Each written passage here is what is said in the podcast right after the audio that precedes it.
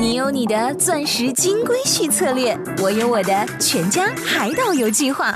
你扛着单反泡妞马不停蹄，我为孩子捕捉成长的美妙瞬间。你忽略我的魅力，我会证明这是谁的时代。你否定我的生活态度，我决定我的人生蓝图。帅哥俊男靠边站，有了宝宝的潮爸魅力更爆发。窈窕美女靠边站，有了宝宝的辣妈魅力更火辣。我是辣妈，不是老干妈，我为自己代言。我是潮爸，不是太阳能浴霸，我为自己代言。潮爸辣妈。本节目嘉宾观点不代表本台立场，特此声明。研学是时下很流行的学习理念，潮爸辣妈节目也邀请过不同学校、不同年龄的孩子来分享研学心得。那么，大家还记得曾经在小区里盖房子的大响同学吗？他对于学校组织的研学课程有什么看法呢？为什么孩子不愿意和父母出去玩？一个电话给孩子带来了怎样的惩罚？为什么妈妈吐槽自己的孩子是白眼狼呢？欢迎收听八零后时尚育儿广播脱口秀《潮爸辣妈》，本期话题：大想和小伙伴的研学之旅。欢迎收听八零后时尚育儿广播脱口秀《潮爸辣妈》，大家好，我是灵儿。我是小欧，今天直播间为大家请来了陆安路小学四二班的顺顺和大响两位同学，欢迎欢迎，还有他们的妈妈大响，我们是老熟人了哈。嗯，你那房子还继续盖吗？呃，不是，已经被别人推倒了。其实熟知我们潮爸辣妈的听众一定会了解大响这个孩子，嗯，很有意思。他居然他的童年时光当中有一段是以盖房子为关联的，而且这一期节目我们放在了潮爸辣妈的一个精品 CD 当中，在我们赠送的。小礼物当中，全国赠送哦。对，更多的小听众认识了哦，有一个大响哥哥很爱盖房子。是，那今天大响就不是盖房子了吧？你今天是来挖池塘的吗？是而且带了你的好朋友来。听说你们前一段时间跟着班主任老师和其他的同学一起去了一次黄山脚下，是吗？对，就是让我们了解徽商，嗯，了解徽商，所以这算是非常时髦的概念，研学。那前一段时间呢，我们的直播间也是走进了各个不同的学校年级组，讨论了一下研学。但是他们两位啊，是脱离了爸爸妈妈的带领，跑得最远的。就班里头是有要求的，就说。不能让爸爸妈妈就这么跟随着去，是吧？对啊，那然后大想妈妈好像也发了她的朋友圈，有一句话我特别有印象，就说儿子这个徽州你都去了一万次了，就是其实你在去之前的时候你不抱什么希望，你以为就是流水账一样的走过是吗？对，我以为他还会像以前一样，虽然我跟他说，啊，呃，皖南你已经去了很多次啊，你能不能给小朋友介绍一些关于皖南的知识啊？我虽然这样跟他说了，但是主观上还是不对这块没有。你想让他当一个小队长的感觉，哎，对啊，结果你其实起到了妈妈刚才说的那种小队长的作用吗？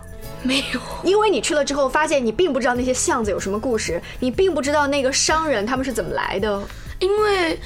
那一次去西递的话，好多巷子导游都没有仔细的演讲。这次我们去听的还比较仔细，所以嗯知道了。所以呢，在大响妈妈的朋友圈当中，有一段话是这样子的：呃，响哥去了 n 次的地方，回来呢就不停的拉着我说：“妈妈，你知道吗？西递原来有九十九条巷子。妈妈，你知道吗？红顶商人胡雪岩就是咱们安徽的。妈妈，你知道吗？无徽不成镇。妈妈，你知道吗？哒哒哒哒哒哒哒。所以妈妈，你知道吗？你之前跟他去了一万次的黄山，都没有告诉他胡雪岩是安徽人。妈妈，你知道吗？你为什么不告诉他？这个妈妈也说了，但是真的没有进入他的这个脑细胞里。那你觉得这次是老师用了什么方法，还是同学们跟你一起讨论用了什么方法，让你记住了？嗯，就是老师让我们带一个笔记本，然后让我们做一些笔记。嗯嗯，然后这些可以给我们留下很大的印象。所以顺顺，你的笔记当中有一些什么是你到现在哦都已经过去快一个月了，你还记得的东西？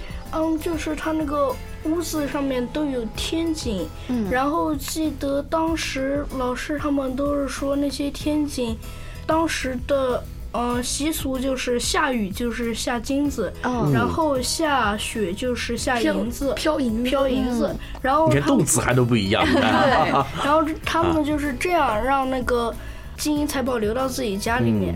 哦，就是那边有这样的习俗。换句话说，就是肥水不流外人田。你看看，他们对这个导游词讲解词记得这么的牢。这个是老师当时讲的，还是导游讲的？导游导游讲的，因为老师也也没去过。哦，那所以是不是因为班主任老师往那儿一站，你们觉得像听课，必须好好听，所以耳朵都竖起来？对，是老师强迫你们必须要听吗？不是吧？我认为是因为有同学做比较，不能就这么说下去。好没面子啊！有同学做比较，是他们要搞一个团队比赛吗？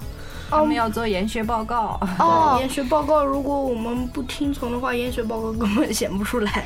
所以你之前在他出发之前，你比较担心儿子的是哪一方面？顺顺妈妈？还是觉得安全是第一方面，然后其他觉得老师在嘛，嗯，吃不担心，嗯，然后睡觉嘛，像他们玩了一天，估计也不会担心，最多就是老师说像脏猴子一样不洗就回来了，就是还是不太放心，因为怕他们老师几个老师照顾一个班。将近五十个孩子，照顾不过来。哎，对，可能是考虑安全问题，因为我们出去是几个家长就盯着一个孩子，所以从妈妈的角度回过来。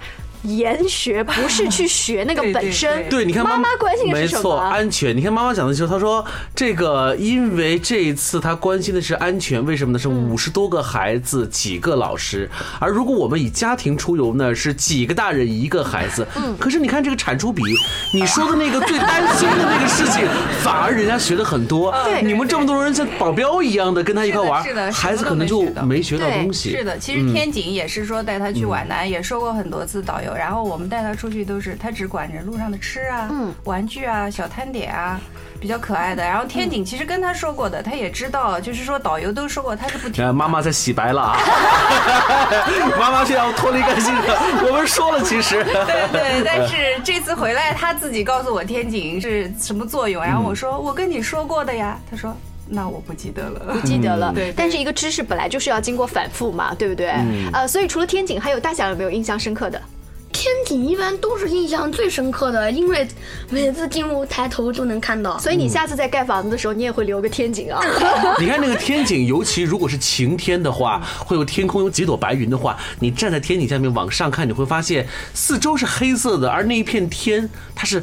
方形的，就那个美景是很漂亮。对，每次我走到下面的时候，我一定会拿起手机，会把那个照片拍下来。但这是不是因为男孩子嘛，他们对于建筑这个东西比较感兴趣？那我觉得你们班女孩子可能会对其他的感兴趣吗？你们在做报告，或者是万一正好跟女孩子一组的话？嗯，我们做报告是晚上在宾馆里面做的，当然就是男跟男的跟男的，哦，女的跟女的，他们缺乏男女之间的交流啊。那那你们就是不知道女同学在他们女生宿舍在研究一些什么东西？我们根本不不知道。你们想知道吗？还好吧，还好吧，说的很委婉。如果妈妈今天不在的话，你会说想？不是，也不是，因为我们以前呢上高中的时候有过一次到九华山的旅行，当时我们都不愿。跟男生一组，我们的班主任在出发前就放话了，说你们必须男女搭配。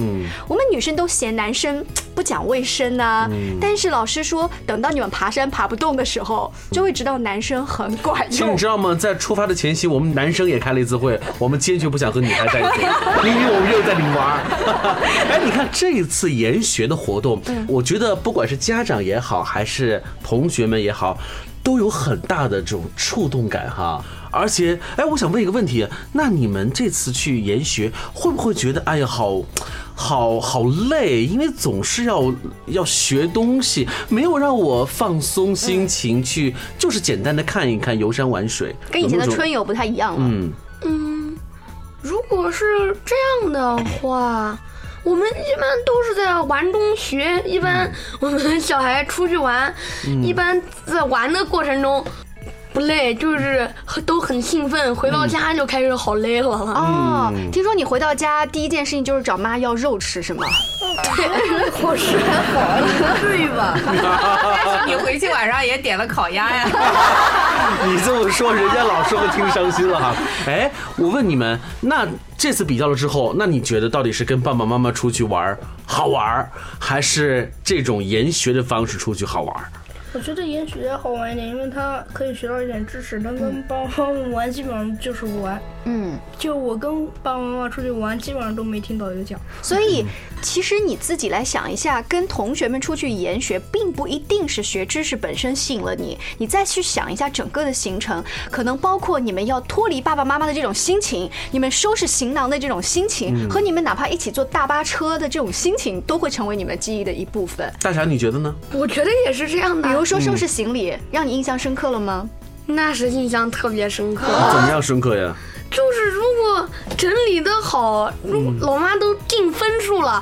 如果整理一样不丢的话，嗯，五十分对吧？当时，嗯，如果一样不丢，而且书包收拾的井井有条的话。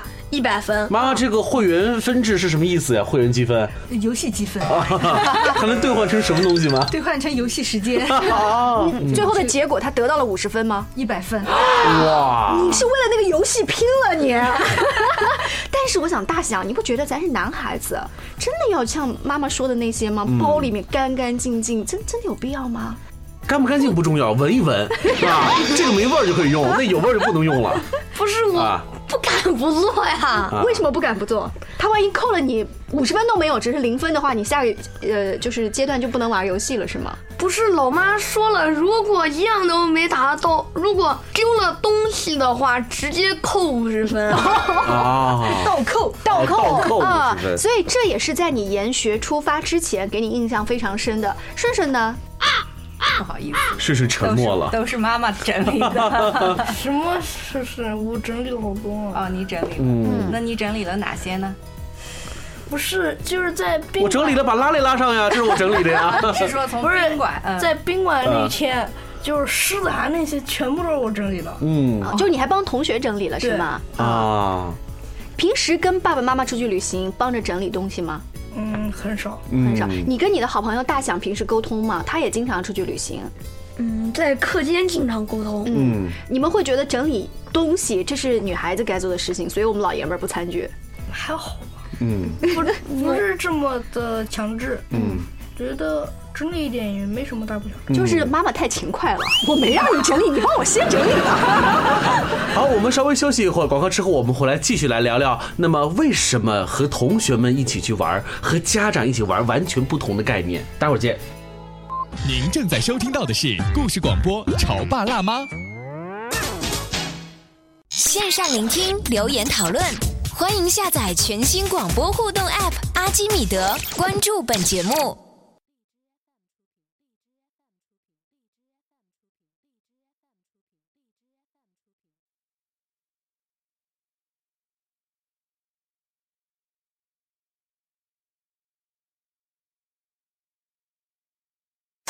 潮爸到，辣妈到，准爸到，育儿专家请。中国内地首档八零后时尚育儿广播脱口秀，陪你一起吐槽养育熊孩子的酸甜苦辣，陪你一起追忆自己曾经的小世界。潮爸辣妈。本节目嘉宾观点不代表本台立场，特此声明。研学是时下很流行的学习理念，潮爸辣妈节目也邀请过不同学校、不同年龄的孩子来分享研学心得。那么，大家还记得曾经在小区里盖房子的大响同学吗？他对于学校组织的研学课程有什么看法呢？为什么孩子不愿意和父母出去玩？一个电话给孩子带来了怎样的惩罚？为什么妈妈吐槽自己的孩子是白眼狼呢？欢迎收听八零后时尚育儿广播脱口秀《潮爸辣妈》，本期话题：大想和小伙伴的研学之旅。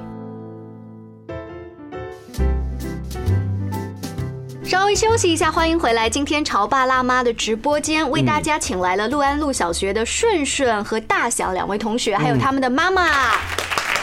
我们一直在有一个问题想讨论，就是为什么家庭的方式出去游玩没有什么他们想要见到的效果，反而学校出去游玩就有效果了呢？这为什么呢？嗯。我们来问问顺顺，嗯，你觉得呢？嗯，就是因为，嗯，平时爸妈带我出去都是那样，都是在买玩具、吃东西，买玩具、吃东西，就是怪爸爸妈妈，对不对？烦死了！本来我们不想玩东西的，本来我们不想吃东西的，是不是硬要塞给我们吃？嗯，是这意思吧？你，差不多，我了解。那所以顺顺，你从这次研学回来之后啊，你有把这种心情跟爸爸妈妈反馈过吗？反馈过啊。好，那他们说少爷，我伺候你伺候错了。我深深的为你未来的游玩担心啊，你可能就没有其他福利了。大想呢？你觉得呢？为什么就觉得学校出去玩不一样？嗯嗯，因为有同学做比较，如果如果不做的话，多没面子啊。然后晚上还要填研学报告，不会都问人家呢。就是你有一种压力。在那个其中，而且这个压力迫使着你必须要老实一些，对不对？嗯啊，而且呢，爸爸妈妈在的话呢，你就是一个孩子，你必须扮演好孩子的角色，对吧？呃，二位妈妈觉得呢？就是为什么刚才儿子说的对不对？就是因为你要塞给他吃，塞给他玩儿 不是因为老师出去还给我们两个一个特殊任务，就是八个数学组长都要管好那个五个人。嗯，我们两个都是数学组长哦，所以你们被赋予了一种使命。你是小干部，更要管好其他的同学。其他同学有不守规矩的吗？好多啊。对呀。比如说他们在什么方面容容易不守规矩，你要格外起到示范作用。就是有的时候他们刚到景点，就是车刚停下来，门刚开就跑下去了。嗯。管都管不住。嗯。跑好快。你以前也是这样的，但是你现在有了队长的那个使命了，你忽然就发现不一样了，是不是？坏 了，灵儿姐，你不能这样。好，妈妈们，你们觉得呢？就是说，他们说，因为呃，这个在家里头可能就是没有什么约束感，是不是这样子？嗯，对，在家里带他出去玩嘛，就是觉得他是孩子，然后他。呃，走一路可能会撒娇，嗯，说走累了，那我们就说，哎，这个好吃，我们买点吃吃，然后有动力了。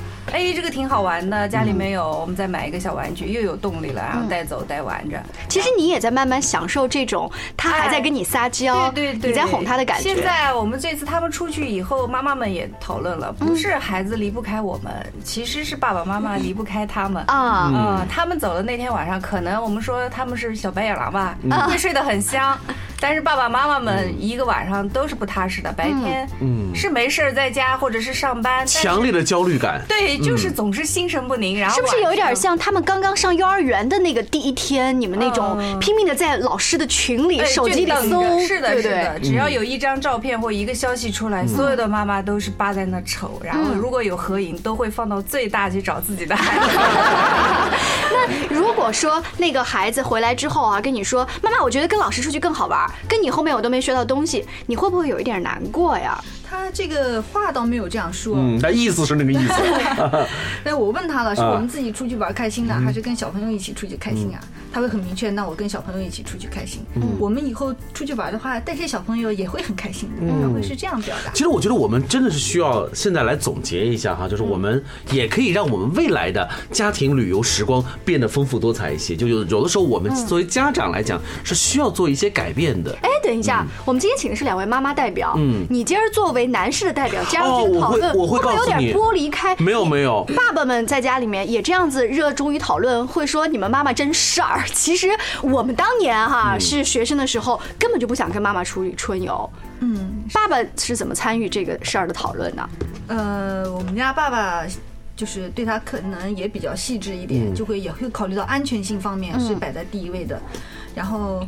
嗯，就为什么说他这次研学被扣了三分呢？啊啊，就是因为老师要求不准带电话，不准带一分钱嘛。哦，不准带钱，不准带手机。对对。然后，嗯，作为我来说啊，就是说我告诉他，我说你无论在什么情况下，在离开妈妈的那天晚上，你不管用什么方法，问别人借电话也好，到酒店总台也好，你也应该打电话给妈妈，给爸爸报个平安。他就说，那老师说了不允许带手机。就是呀。嗯，我说不允许带手机是。不错，但是在你以后哪怕出去，哪怕以后上大学或者在其他地方再远的地方，你只要一个人出去，我觉得首先你要报平安。对，首先即使条件不允许的情况下，你也想方设法要给家里报个平安。妈妈，你电影看多了吧？电影的桥段嘛，是不是？好，然后这个故事啊还没说完呢，我们是请妈妈接着说，还是请大响说后面的？我看大响有话要说，你说吧，你是不是要吐槽是吧？啊，就是那天晚上我借老师手机打的电话。哦，你你其实没有带手机，真的听话了你。对，哦好，我接老师打的电话。那老师会愿意给你打吗？就是给我打了呀，但是老师说我就我一个人要手机打电话，所以扣了你三分的。对啊，本来是老师后来总结的时候分为。那个五角星、三角形、圆、叉，哦，对，是圆是叉。嗯，然后结果本来是五角星的，因为接了一次电话变成三角形了。你看看，本来是五个角，现在就是三个角了。那你那个时候没有考虑一下，就是其实我是安全的，但是呢，我为了得那颗五角星，我就忍着，我就不给我妈打电话，让妈在那边担心一下。你那时候没有就是挣扎一下吗？不是，给我妈妈打电话理所应当。所以就是你，你觉得即便我会被老师扣分，我也会去打这个电话报平安。对啊，也就是说你愿意冒着违背学校的规定的这个大风险，都为了要满足妈妈的这个小愿望，对不对？不用犯学校规定啊，学校规定只说不准带手机。我借老师的手机打电话，我没有。你看看，大响妈妈成功的把大响培养成了钻法律漏洞啊，这还得了？而且我们得提个议啊，就是老师你扣分也不对呀，对不对？就是我们是其实特别孝顺的孩子，你应该加分才对。但是我觉得大响妈妈这点确实是你要你要学会自我批评啊，因为有的时候我们可能就是一种小执着，其实。大多数同学都没有打，那这个同学要打的话，那确确实实影响可能就是不太好。嗯，确实，我后来反省了，也确实是这样情况。就是说我当时也跟他道歉了，我说大侠，你这个扣了三分，对不起啊，乖妈妈。但是我还是坚持，他无论走在哪里，不应该走，还是看电影看的哈。其实我觉得妈妈这个意思是没错的，对不对？但是有条件的肯定要去做这个事情，常回家看看，总不能是吧？要打电话的方式度过嘛。嗯，然后这一次老师给你们的整个安排和对你们。的严厉度和在课堂上有什么不一样吗？比课堂上严厉多了。老师也说了，在学校里你代表的是，就是我们这个班级。嗯，在学在学校外，就是合肥内，你代表的是六安路小学。嗯，在。安徽这一带，你代表的是合肥；出了安徽，在国内你代表的就是安徽；出了国，你代表的就是国家。哎，这套说辞还说的，我小学老师这么说的。我永远是顶着这么大的围子，知道吗？到哪儿都我代表的是谁？我我代表全宇宙。所以你就是，既然你现在能说出来，就是你肯定觉得老师说的是对的，我有这种荣誉感。对啊，我记得我们当年呐，老师回来之后给我们开了一次总结会，他特别感动的说，这次我没有后悔跟校长申请带你们出去，我看到了你们的听话、懂事以及孝顺。他为什么说孝顺？他说我们那次到九华山看到有一些孩子可能是自己的家里面人生病了，他们就沿途一直在拜，或者是买一些所谓吉祥的东西，想送给自己生病的长辈。他说我从这个小细节看到了你们的孝心，我觉得这次没错。嗯，然后也。让我们感觉到老师其实在默默的观察我们，没有一个劲儿的在批评我们，会让我们特别喜欢不一样的老师。我觉得妈妈眼中也看到了这次不一样的孩子哈，呃，离开了你们的这两天一夜的这个行程，他们好像也在长大，他们的眼睛的视角好像变得更广阔了。是的，他看问题更全面了。嗯嗯，这些孩子都是荣誉感特别强、集体荣誉感特别强的孩子。嗯，所以我觉得这个跟他老师的培养也分不开的。嗯，特别棒。老师这次是不是后来也写了一个什么感言之类的，还把你们家长都给感动了，是吧？对对，都感动的稀里哗啦。写了一些写了什么呀？嗯，活动全部结束了以后，就是也在群里发表了一番感言，就是历时了两天，走进会文化的研学环境结束了。出发之前，有着各种的，也是跟家长一样，有着各种的担忧，总是担忧他们方案做的不够细致啊，孩子出现什么问题啊？嗯，因为这是孩子们第一次离开父母和同伴，就是独自外出生活学习。老师呢，也是第一次这样陪着孩子的，所以整个研学顺利结束了以后，他的内心也是很感动的。然后他说，他的学生绝对是同龄孩子当中的优秀者。嗯。文明乘车，文明就餐，文明参观，文明就寝，而且每个人都很善良，就是都是用很理解的那种眼光看着老师，对他们提出来的一次一次更高的那个要求。而且他们也懂得了各种包容，就是在研学过程中可能会突发遇到各种情况，嗯嗯，在老师的要求下，他们就是那种理解的目光和宽容的心。嗯，听了老师这么多的话，你发现老师确实是很感慨。有的时候我在想啊，我们在班里头，在学校里头，也也许会每天都跟孩子说纪律感、规则感、仪式感、文明等等等等。说了这么多之后，孩子们或许是听清了，但是。从听清到理解，然后再到行动，可能这个转化不如一次外出的研学给他们带来的震撼多。我忽然想到了，就是老师写的这个感言当中，没有一条是跟学习本身有关的，对不对？呃，前一段时间我看到我一个日本的朋友啊，他们正好到了日本的一个酒店，看到当地的小学生去打一个比赛，入住了酒店之后啊，就是也是吵吵闹闹，呃，可能酒店的工作人员也会说这些孩子怎么这么调皮，但是没有想到在离开的时候。这些日本的孩子在球队教练的带领下，集体给这个工作人员鞠了一个躬，说不好意思，这两天我们太兴奋了哈，吵着大家了，对不起，鞠了一个躬再走。那些工作人员说：“哎，我气也消了。”其实这也跟学习没有关系，但这也是这些老师关注的点。这个也许不是课本上的学习，对，但恰恰就是一个人生的学习，一个对自我人的这个认同的一个学习。那么这一次研学已经回来之后，你们会跟老师很兴奋的交流完，会问老师：“老师。”老师，下一次什么时候吗？你们老师有跟你们讲过下一个阶段的计划，或者你们表现很好，我们有一些其他类似的活动吗？因为老师也应该不是太清楚下一个是什么时候、什么地点，哦，所以他也不敢。所以你们就期待着好了。嗯嗯，妈妈们也很期待着吧。是的，比较期待。就这次知道了之后，下次再不会再那么紧张了哈。是，可是这个呢，毕竟可能只有一个学期或者一个学年，它才会有一次。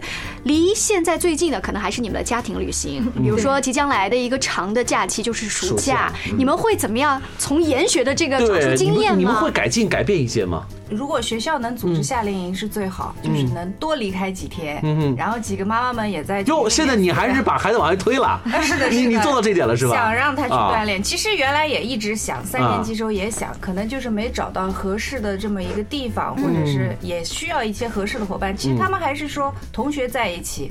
可能玩起来或者是学起来更轻松带劲。嗯，然后你如果单独给他找一个一个人都不认识的，可能我会担心的多一点。所以暑假妈妈们也是约着，如果能找到一个好的夏令营的地方，嗯，让他们多出去几天。那哪怕没有夏令营，还是传统的以家庭出游方式的话，你这次不会再给儿子塞零食、塞玩具之类的吧？我会控制我自己。完了，我深深的为你担忧，是不是。非常感谢。两位小朋友还有妈妈做客我们的直播间，研学呢只是他们众多旅行当中的小小的一站而已。希望以后有机会有不同的开阔视野的机会，都能来到我们的直播间，跟我们在一起分享一下。谢谢，我们下期见，拜拜。